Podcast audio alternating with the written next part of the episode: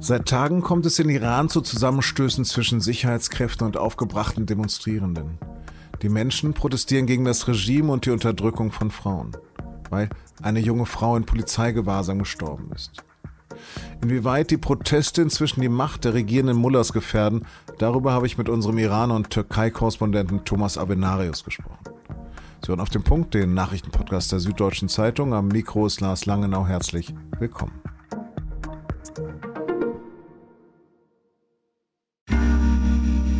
Werbung.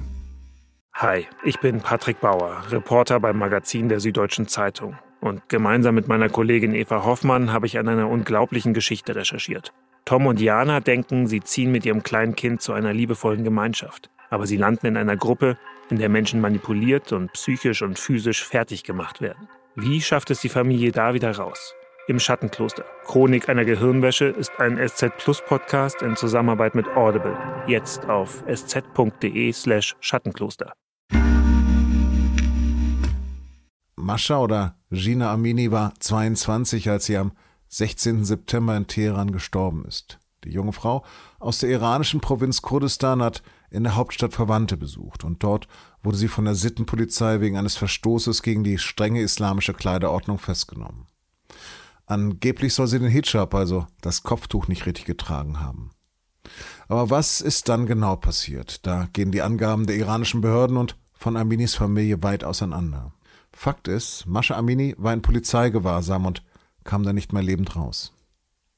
Seither treibt ihr Tod tausende Iranerinnen und Iraner auf die Straßen der Islamischen Republik. Sie protestieren gegen das islamische Herrschaftssystem und die systematische Diskriminierung von Frauen, wie hier etwa in einem Video aufgenommen in der Nacht zum Dienstag.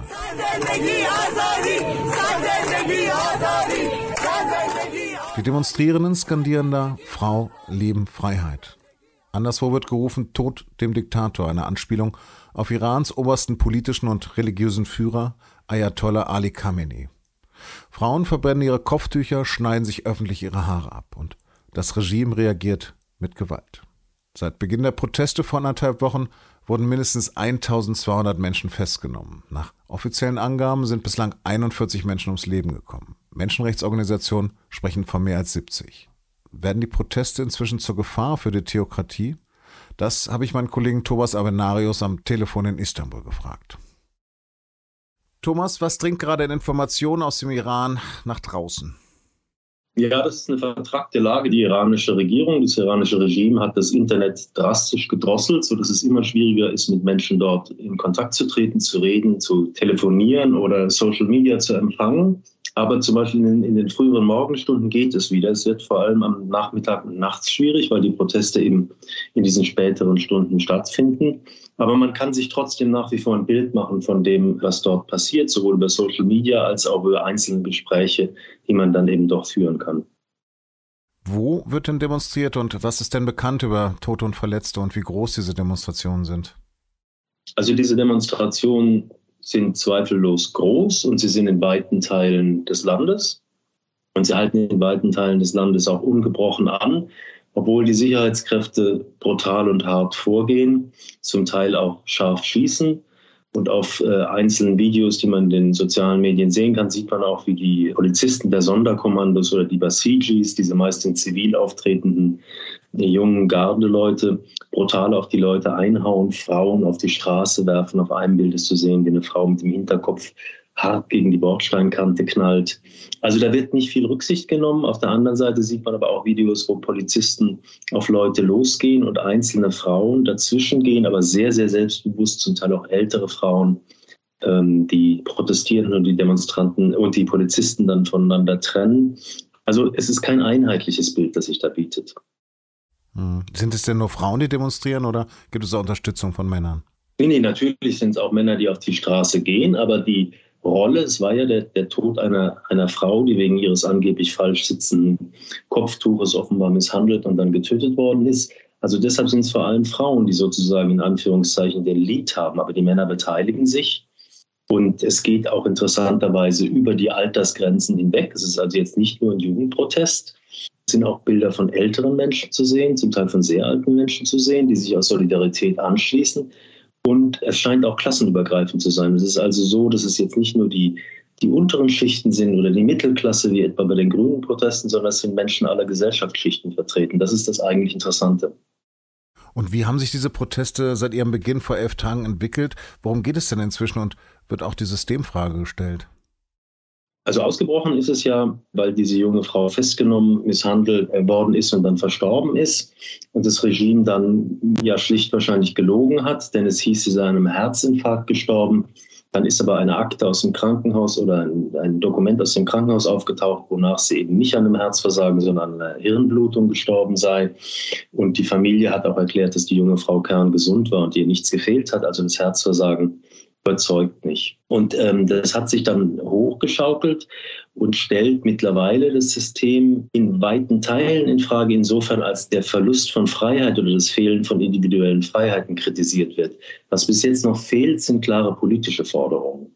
Sind bis jetzt noch eher eher ungezielte, wenn man das so sagen kann, lose Proteste. Und die Frage ist, ob das sich mit klaren politischen Forderungen verbinden lässt, auf die das Regime dann reagieren könnte, wenn es das möchte, oder die es ablehnen könnte. Gefährden Sie denn diesmal ernsthaft den Staat? Das ist wirklich die, die eine Million Dollar Frage. Also ich persönlich finde, das Interessante an diesen Protesten ist, dass natürlich die tote junge Frau eine sehr einzigartige Identifikationsmöglichkeit für alle Menschen hier gibt. Es eine völlig unschuldige junge Frau, die zu Besuch in Teheran war und, und dann sozusagen im Sarg wieder nach Hause kommt. Das ist ja ein, ein Bild von hohem äh, Identifikationspotenzial.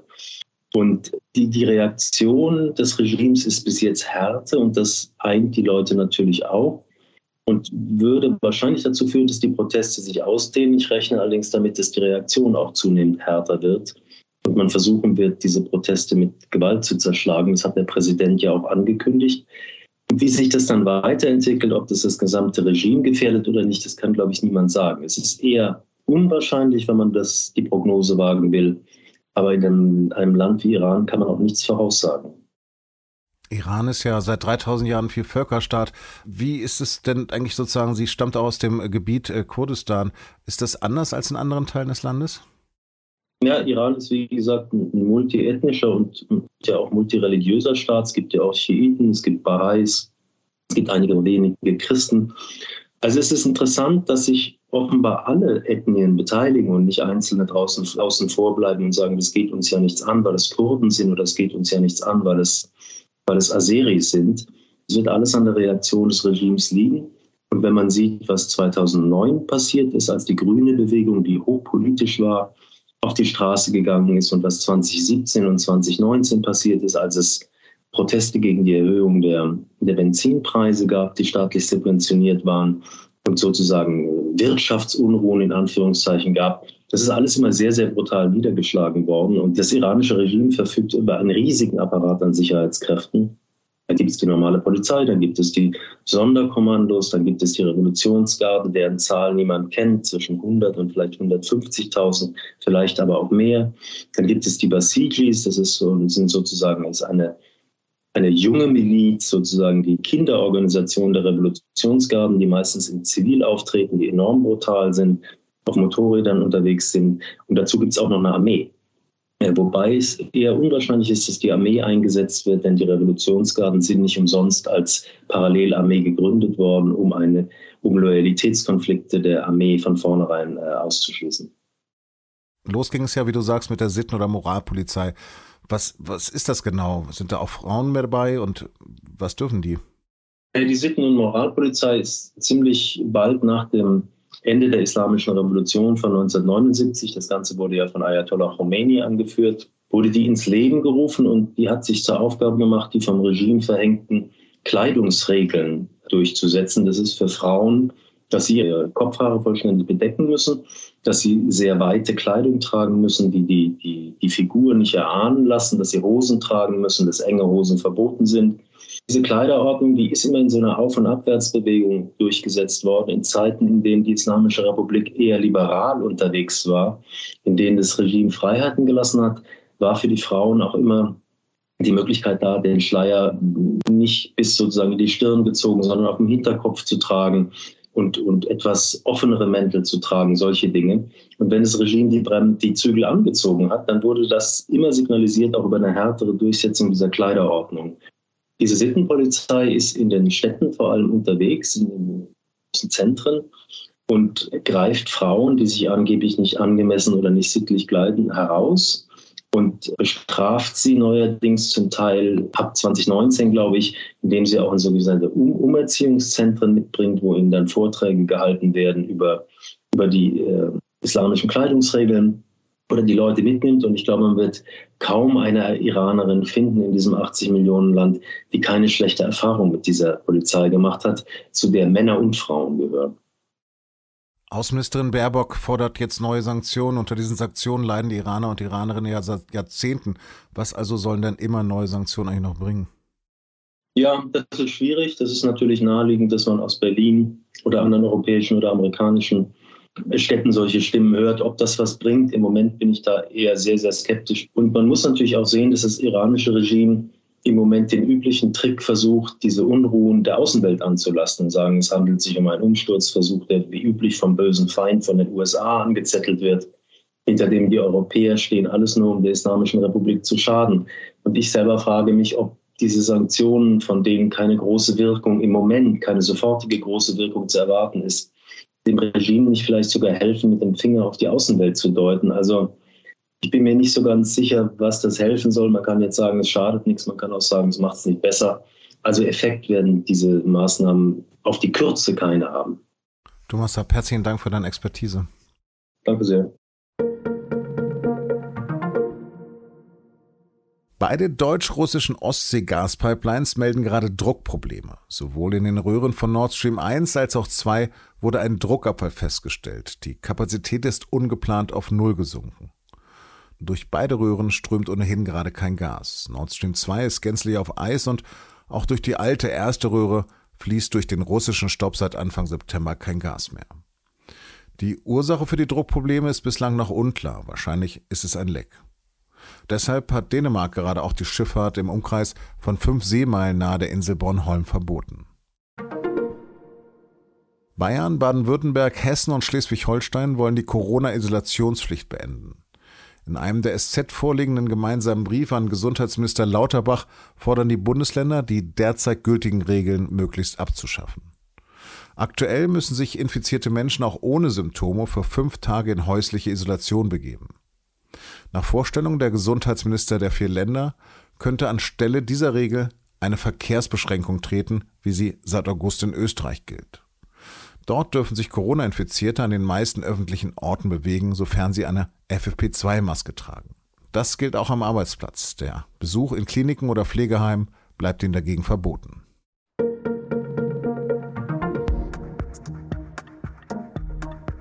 Geschichten von großen Diebstählen faszinieren, vor allem wenn dabei berühmte Kunst oder Juwelen geraubt werden. Wohl deshalb schaue ich gerne den rosaroten Panther mit dem herrlich anarchischen Peter Sellers.